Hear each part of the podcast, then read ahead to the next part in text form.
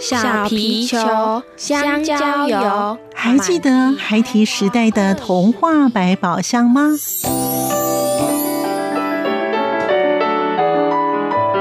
我是桂文雅，世界是一本美丽的书。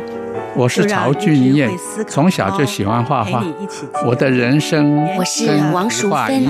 当全世界都在下雨，泥泞不堪，全世界。我是王家珍，持续不断，好好的写。我是林世仁，创作儿童文学，让我找到自己生命中的阳光，可以探寻到生命中充满不可思议的兴奋。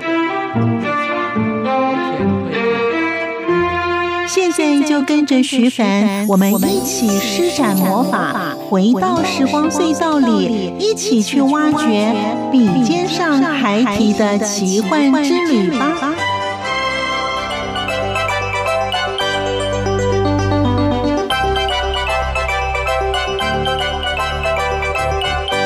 欢迎收听《笔尖上孩提的奇幻之旅》。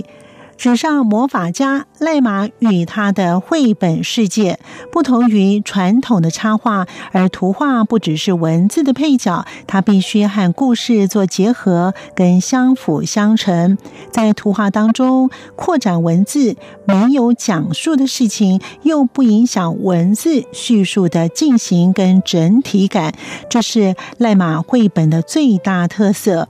他有三个小孩，所以许多的灵感是来自于这三个孩子里面其中的故事。赖马老师的作品幽默、有趣、明亮、热闹，在今天节目当中，我们就一同听听看赖马老师自己来讲述他的作品。欢迎收听。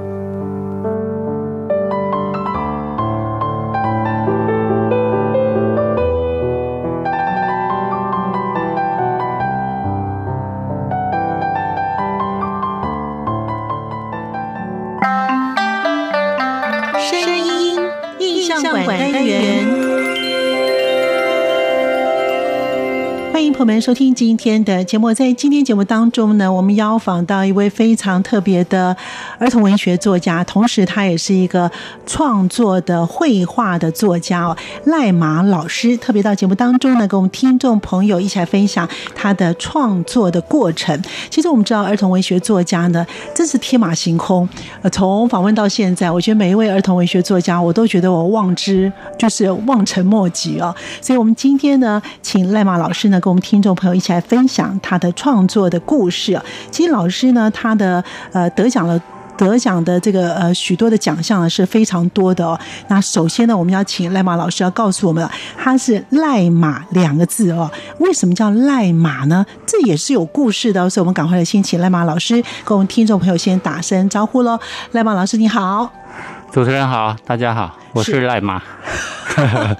我觉得哈，儿童文学作家啊。看起来呢，就会跟别人不太一样，就是呃，感觉就是比较有童心，然后呢，就是感觉很真诚。包含赖马老师也是哦，虽然呢，老师老师的外形很艺术，很艺术家的风格哈。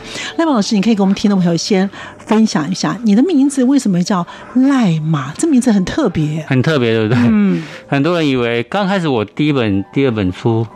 第一跟第二本书出来之后，很多人以为是那个外国人，外国人，嗯对，以为是翻译的。嗯哼。后来其实呢，不是，这是我的笔名啊。嗯哼。我曾经很长一段时间在儿童日报工作。嗯。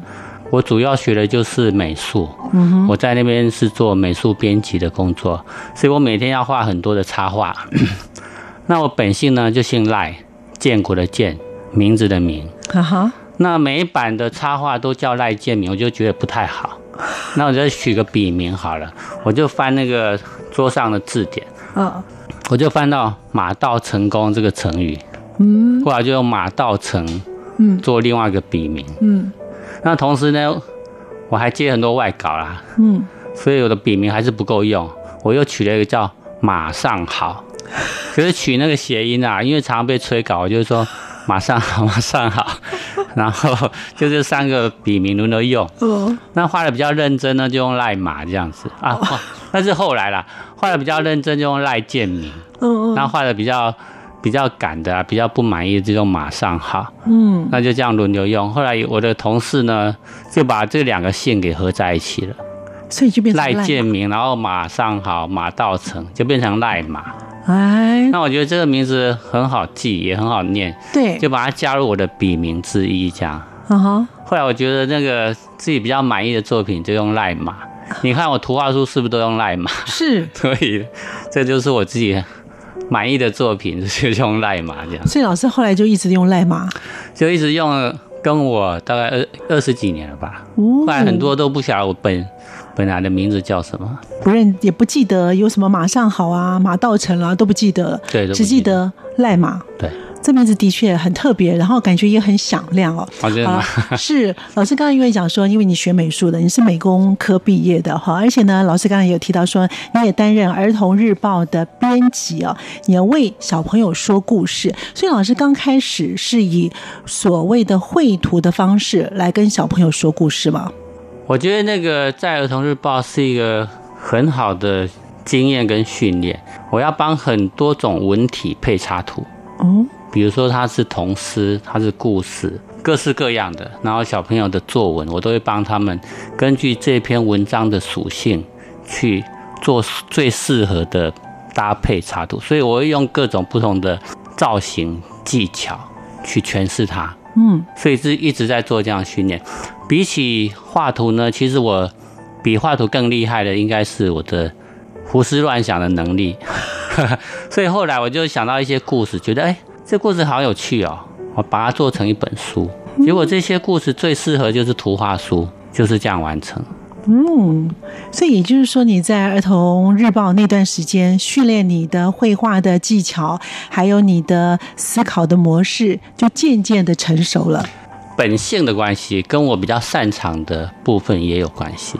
老师其实呢，呃，画了到现在啊，而且你呢，最在二十七岁哦，哇，这么年轻哦，你就出了第一本的《我变成一只喷火龙了》。要不要谈一下你当时怎么会想要这个书名？而且这个喷火龙，因为你本身是科班毕业的，所以画这样子一个绘本，应该是很具有特色。虽然是二十七岁出版这本书，可是这个故事是我在二十四岁的时候想到的哦。那时候我对图画书还没有概念哦，只是有一天晚上夏天的时候，我晚上睡觉被蚊子攻击，起来打蚊子怎么打都打不到，气得我火冒三丈，然后就想到这个故事好有趣啊，然后就一直一直放在心里面。大概隔了两三年，后来有一个比赛叫做。还是图画书奖的比赛，嗯，那那个第一名的奖金蛮高的，也是第一届。我就想，哎呀，那个倒是其次了。我觉得啊，刚好这个故事好适合做成图画书，也适合小孩子看。我就大概花了大概三四个月时间完成去参加比赛，那运气还不错，就得了奖，然后就开始。一脚就踏进去图画书创作的领域，所以老师就开始正式走入又有绘本，然后自己又创作文字了。哎，对，这本算是很重要。可是那个只是一个，基本上我还是在报社工作，那这只是另外一种可以完全。展示我能力的一种创作。因为二十七岁就出版这么火红的一本书，给你自己压力会不会很大？你当时有想到吗？我那时候觉得二十七岁出这本书已经很很年纪很大了。嗯。可是我后来只又回过头来想，做图画书这样的书，其实要有一定的成熟度。对，是，嗯，才有办法做出面面俱到的作品。嗯，所以你从小的时候你就很喜欢画画吗？我画画能力比一般的我其他的能力要好一点，可是我不觉得我很会画画。我觉得应该跟环境有关系。其实环境不是很好，我从来高中高中毕业就是我最后一个马上要工作的的情况。所以我也没有想过要要继续升学或什么，所以我就是直接念美工，是毕业以后我就开始工作了。这样一踏入呢，在这个出版，在这个绘画的过程当中呢，反而变成你非常有名气的赖马老师。现在对于像一般的绘本当中，只要看到赖马老师就知道哦，印象当中就是老师是以绘画为比较主要，对不对？应该大部分都以图画书作作者直接联想吧。呃，在这个月，在三月底呢，你有一个二十五周年的活动，要不要谈一下你这个活动？这个是主要是。亲子天下一个策划，绘本期间限定专门店 啊，对对对，他他在七月的时候还会有一个更大的的一个一个活动，一个活动。那老师，您个人从你自己本身踏入这个日报开始之后啊，一直到现在。这段过程当中，你认为你自己本身在绘画的著作方面有没有一些不同的阶段的改变？我觉得主要的概念是很像，是一一致的。嗯，比如说我的书是希望可以一读再读，爸爸妈妈跟小孩看了都会很开心，所以大部分我的书会隐藏一些比较有趣幽默的点。嗯，那我自己也喜欢这样的书啦，所以我就会很自然的朝这方面去设想跟设计。那老师的作品呢？多半取材都是你自己的生活经验哦，就像刚才你讲的说呢，因为我是一只喷火龙了，是因为你被蚊子叮了，很火大哈，都变成了你故事当中、书本当中的一部分哦。还有呢，在你婚后呢，你跟小朋友的这些互动啦，一些家庭生活啊，怎么会用一个家庭的生活，或者是用生活的方式，可以写得这么动人？在你的故事里面呢，这个结婚前跟结婚后，就我刚刚说的那个宗旨是没变的，所以你在看我的书都有一定的那种特质在里面。是，可是里面的内容结婚后跟结婚后就会蛮明显的不一样，嗯就是一个爸爸才画得出来的内容。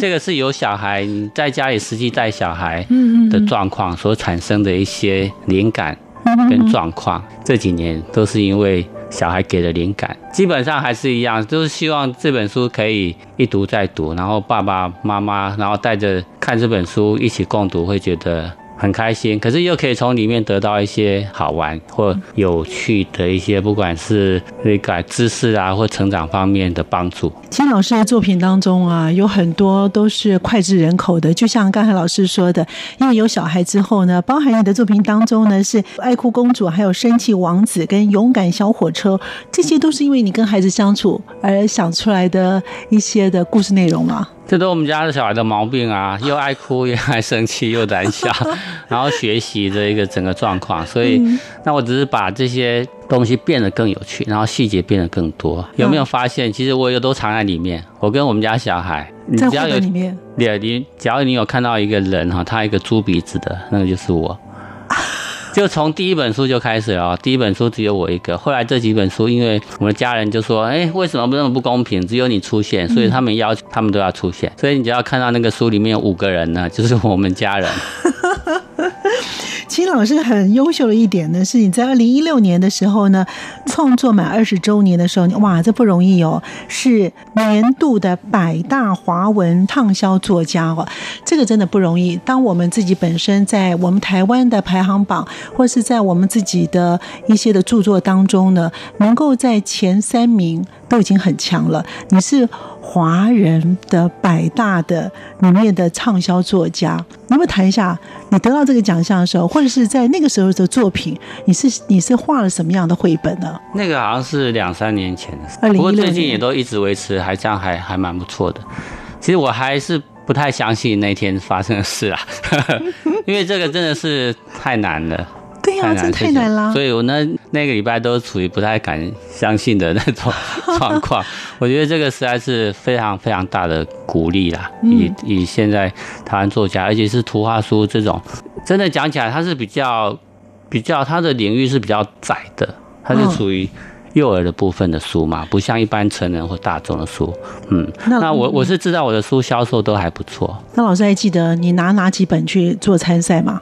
做评比，它是整个的销售，我全部的销售，我的作品的销售，哦，整年度的，整年度的销售。二零一四年出版是《爱哭公主》，二零一五是《生气王子》，刚好二零一六年是届满二十周年，所以重新把以前的经典重新改版做出版，所以有《喷火龙》《啪啪山妖怪》《十二生肖》这几本对，都在同一年，二零一六年，整个算是大爆发啦。嗯，所以基本上同书排行榜都是赖老师的新书。我们刚才听到的声音呢，是亲子天下的佳莹哦，他是呢专门负责赖马老师的这一次的一个活动哦。好，那其实老师的这个就是所有的作品集呢，是等于就是畅销作家，他才能够在百大的里面的畅销的作家的行列之一哦。好，那老师其实作品呢。并没有很多，但是呢，每一本呢，老师都要酝酿个两三年哦。为什么呢？老师就是想很久，想很久，画很久，然后不断在改，然后每天进展都很慢。我说我我我不是非常会画的原因也是这个，我在画面的琢磨也是花很多的时间跟精神，所以画到最后呢，连那个颜色都需要靠灵感。以前是用纯手绘的，所以画下去就不能改，所以我都想非常的。非常的久，然后才开始下笔。可是这个都还是其次，因为一般人在看你的书的时候，不会注意到你花多少时间去画那个图，这个故事好不好看，是不是印象深刻，或者是喜欢，在乎的是更是这个问题。然后图像只是让你的图去跟你的文字搭配的更好，因为文跟图都是我自己做的，可以我我可以非常的用我的想法去让它结合的很好。可是，一般这是比较一般文图不同创作者比较没有办法达到我想要创作的效果。那老师，当你想要出一本书的时候啊，当你自己是什么样的状况之下，你会有这种灵感？是譬如说，你看到小朋友的玩耍，或者是呢带他们出去玩，或是什么样的方式，你还会想到说，哎，我想要把这个内容把它写成一本书。最近比较想要写成书的，都是小朋友遇到的状况。前几本书最明显的就是我们家小朋友 很爱哭，很爱生气啊，然后他学游泳的状况。另外一本书叫做《最棒的礼物》，是因为我们家这几年来生了三个，所以我觉得这个是世界上最棒的礼物。在家带小孩产生的灵感，可是光是这样子还是不行的，他需要一个完整有趣的故事，所以难的是在这里。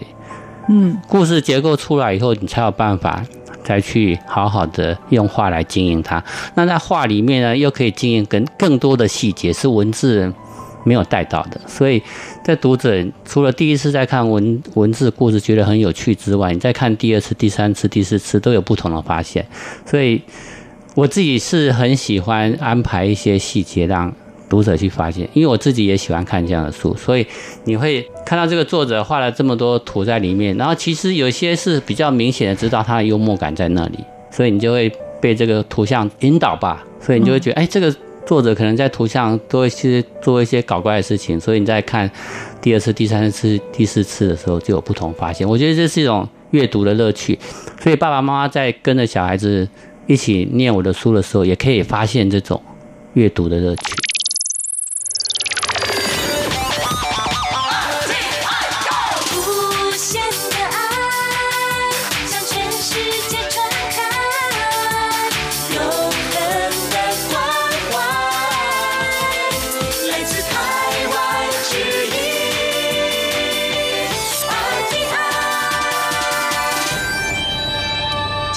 来讲，老师刚开始呢是以绘画为主哦。你什么时候开始会想要尝试你自己把你的文字跟绘本变成一个绘本，完全都是你自己完成的？因为自己跟比如说文字跟图像都是我最好沟通啦，然后版税也不用再分给别人，开玩笑，可以完全的。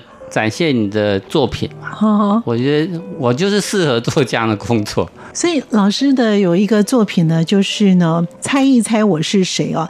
那这个里面呢，是因为老师当了全职的创作者，对于老师来讲，你会不会有？赶稿的压力，因为你刚才有讲你的笔名马上好吧，对不对？因为催稿被催了很多哈。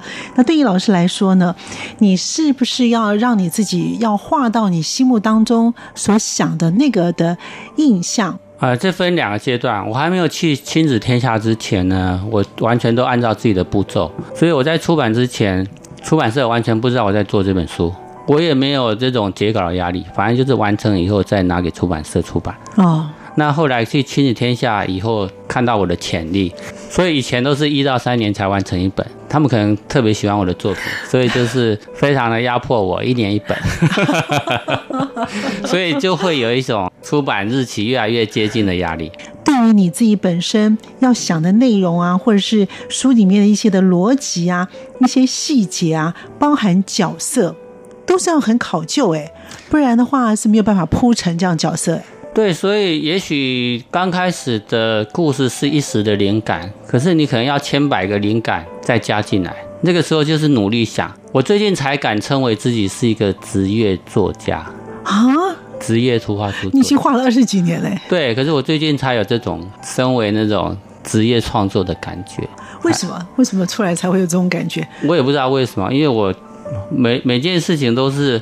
其实我也没有很多故事等着我去画，我就是一本画完以后再专心画下一本。所以下一本在哪里我也不知道。在做这本书的当中，我就等于好像进入这个故事一样。大部分呢故事都想一半就就不行了，反正他就是达不到我所，他是不是比我以前的，或者他这本书是不是有创意在那里，是不是好玩，是不是好看啊，是不是可以一读再读？假如他没有到达一定标准，我就没有办法画。所以这些都要。成熟以后，我才有办法真的动手去去完成，所以才每本书都会做很久。老师的书除了有创意之外，你会不会想把一些寓意啦，或者是教育的概念啦，放到你的绘本里头？哎，它自然就有了，它自然就有。比如说我在画喷火龙的时候，它就是讲生气嘛。可是我当初在想这个故事的时候，它我并没有说它就是讲情绪的问题啊，只是后来被书评说，哎，这就是很好的一个。情绪教育的的图画书，我也觉得，哎，好像也是哎。那后来这几本当然就比较有，因为育儿的经验，就比较针对小朋友的生活，还有他的成长过程的发生了一些问题，反而是比较设想到这一块。以前只是想说讲一个好好笑有趣的故事，而已那现在更针对于幼儿的成长，因为跟经验也有关系。所以老师呢，你的家庭生活。都是你写作跟你创作的来源。除了这些之外，你的其他创作来源还包含哪些呢？其实我们现在就像一个那图画书生产家庭吧，因为我们小孩产生问题，爸爸妈妈就开始讲这方面的故事。有些是从床边故事开始讲的，那我觉得有时候有讲半年，比如说爱哭公主、生气王子，这都是床边的故事。妈妈跟着小孩睡觉的时候在讲这个。爱哭的状况，然后就小朋友一起编啊，然后我也在旁边一起听。可是这个故事就是乱编一通，后来再把它整合起来，把它做成一个完整的故事。哦，是是老师做讲床边故事吗？是妈妈讲床边故事。嗯，然后甚至你看最近这些书的书名，其实都是小朋友写的。你说《爱哭公主》这些都是小朋友写的吗？对啊，最棒的书名的字啊字，他们都是共同创作。就等于是我们现在现在都是这个，因为是共同的经验，所以很多很多小孩或者爸爸妈妈在看我的书的时候，都非常的有真实感。他就是哦，我们家就是这样发生的啊。那事实上，这种经验每个家庭应该都差不多，解决事情。的一些情节或者是可能性，都把它直接也都把它画在书里面。哇，所以老师要当你出一本书的时候，你自己有那个结构，有那个画面出来之后，你整个的故事的开端跟结尾，跟所有要表达的意涵，都在你脑子里面了，你才会愿意去画，才会愿意去动手写，是吗？就是结构，整个结构要起承转合先出来嘛，其他再去慢慢经营那些细节铺陈。嗯，那铺陈大部分都是用图像的状况会比较多，可是它又跟文字息息相关。这个其实是跟你小的时候特别喜欢画画，那之后你在成长的过程当中，会不会对你在这个时候画的画也有一些影响？我觉得从小到大没什么变呢，因为我思考模式就是这样。你从以前我我小时候一直都这样。对我最近还想到一个事情，就是一个比较少人讲到的。后来我觉得我就是。大概是用这种方式创作，就是其实我记性是很不好的，嗯，可是我的联想力不错，就是靠联想，而且我的我的想象力其实也不好。你说想象就是想想象嘛，就是脑中里面有画面，其实我脑中完全是没有画面的，所以我在做构图的时候都是用笔这样子画出来，所以是也有人说我是用笔去思考的。是用画笔思考出来的。所以老师后来改成现在用画笔的方式诉说以后你要写的文章，就是用这种思索的的方式吗？都说都是一样啊。我说以前也是用画笔，比如说我边画边想，有画面我才有办法去想整个内容，跟现在也是一样。不过现在的用的素材比较不一样，现在直接都用电脑绘图。哦，以前因为孤家寡人只有一个人，你可以好好的调整心情，然后泡杯咖啡。好好的把颜料都摆好，然后再开始上色。现在不行啊，有了小孩之后呢，一下子就是要要换尿布，要泡奶粉啊，那个时间被切割太厉害，所以根本就没有什么心情再画了。后来我就想直接用电脑绘图来做，可是那个内容跟呈现的东西是一样的，它只是我换了另外一种更方便让我进入那个完成作品的状况。那老师，你真是不容易哈！哎，那时候我都觉得每个人应该 创作者都是跟我一样的方式的。你很后来我后来我大概了解一下，很多人都是很不一样。嗯，所以老师这几年开始用电脑绘图的方式，电脑绘图的方式的笔感，跟你自己用手画的那种笔感，那种感觉应该是不太一样的。是不一样，是不一样。当然用手绘会有那种比较有动感吧？对对对对对。可是我的书，我自己又不强调这个，因为毕竟它也不是纯艺术，它是有针对性的嘛，它针对读者，你是什么样的读者，那你故事的呈现是什么？主要是故事造型、配色跟你如何讲故事嘛，是不是用手绘的？我觉得对我来说。并没有那么重要。老师刚才有讲说你的记忆力不好，但是你的联想力很好。你要不要给我们举个例子？譬如说什么样的，就在你的故事里面当中，随便举一本，你画这个东西，你会把它联想出来别的东西。因为其实我知道，儿童文学作家呢，想象力跟联想力都要很丰富，他们才能够在他们的笔下，或者在他们的绘本里面有图文并茂、非常动人的故事。那老师，你要举个例子，就是你的联想力。因为我记忆力不好，我是 努力的记了一个联想力啊。比如说，我早起的一天的那个小珍珠，跟他奶奶要去菜市场买菜。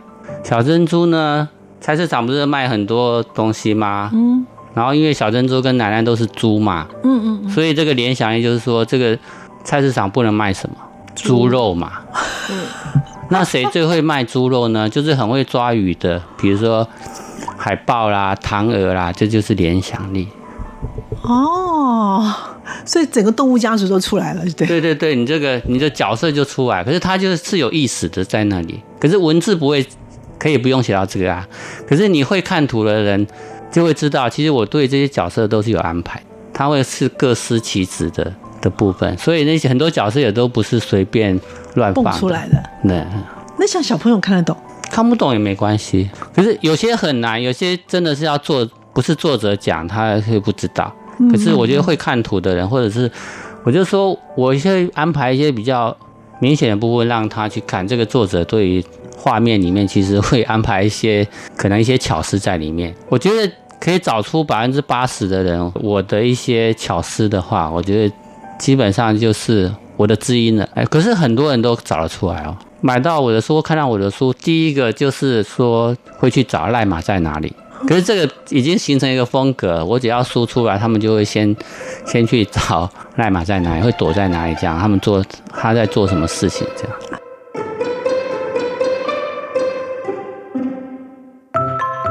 在今天节目当中，我们一同了解了绘本作家赖马老师，他没有新作都会广受喜爱，足以显示赖马在绘画跟书画的世界当中的魅力。刚才在节目当中，老师已经跟我们听众朋友分享他的创作的过程，也提供给我们听众朋友一起分享。感谢您的收听，我们下次见。